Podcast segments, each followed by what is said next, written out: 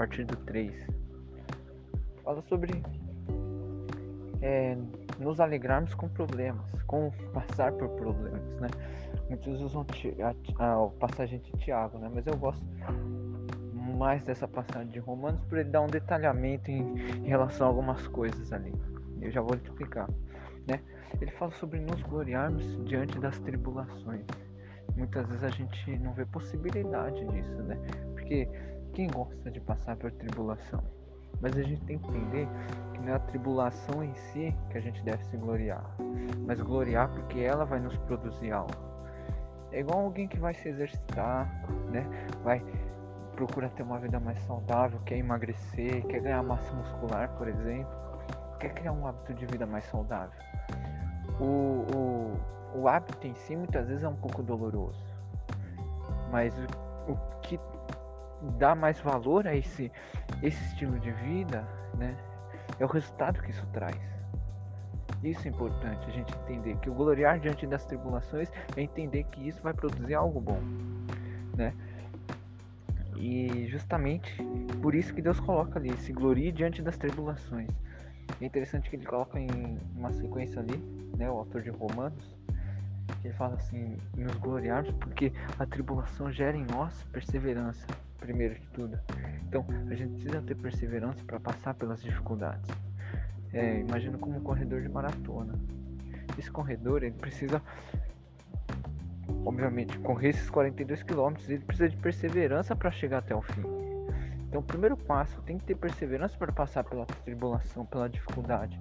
E como eu disse, apesar da gente ter que se gloriar, o passar por a, pela dificuldade é um processo difícil mas traz bons resultados.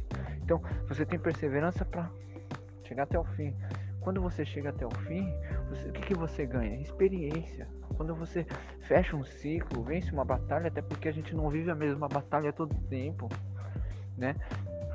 Talvez você olhe para as situações da sua vida e em muitas situações e dificuldades da sua vida que foram parecer que era o fim da sua vida, já se passaram. Então você olhe para algumas dessas situações e olhe para trás e fala, realmente se passou. Amém. Então, dificuldade passa. Isso gera em você experiência, né? E com a experiência ele coloca ali vem a esperança. Por quê? Você tem perseverança para passar pela dificuldade. Passando por ela, você ganha experiência. Quando você ganha experiência, você tem esperança. Eu já venci uma vez, com a experiência que eu tenho, eu acredito que eu posso vencer mais outra. Né? E isso é um ciclo. Quando você entra na dificuldade, você precisa ter perseverança. Isso, quando você a, a, a, perseverança for completa, vai te gerar experiência. É, experiência com a experiência é esperança. Então, entenda isso. Dificuldade é bom, não pelo fato dela ou do que ela gera, né? Do, do, da situação em si, mas o resultado que ela vai produzir em nós. Não é verdade?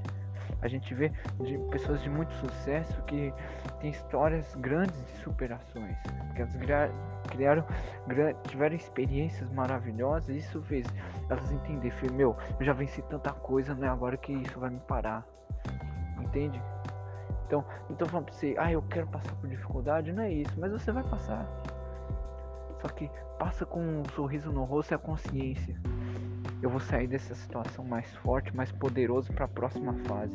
Eu vou sair mais forte poderoso para alcançar um nível acima. Amém.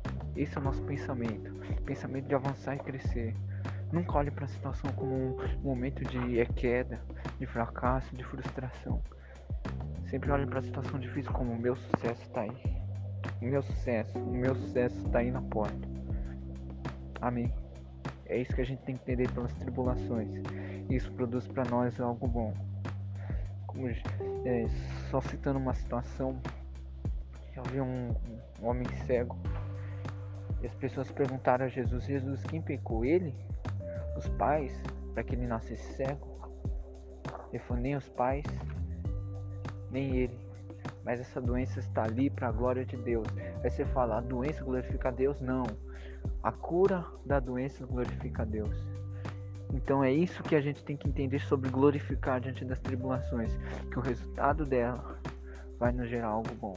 Amém? Deus abençoe em nome de Jesus.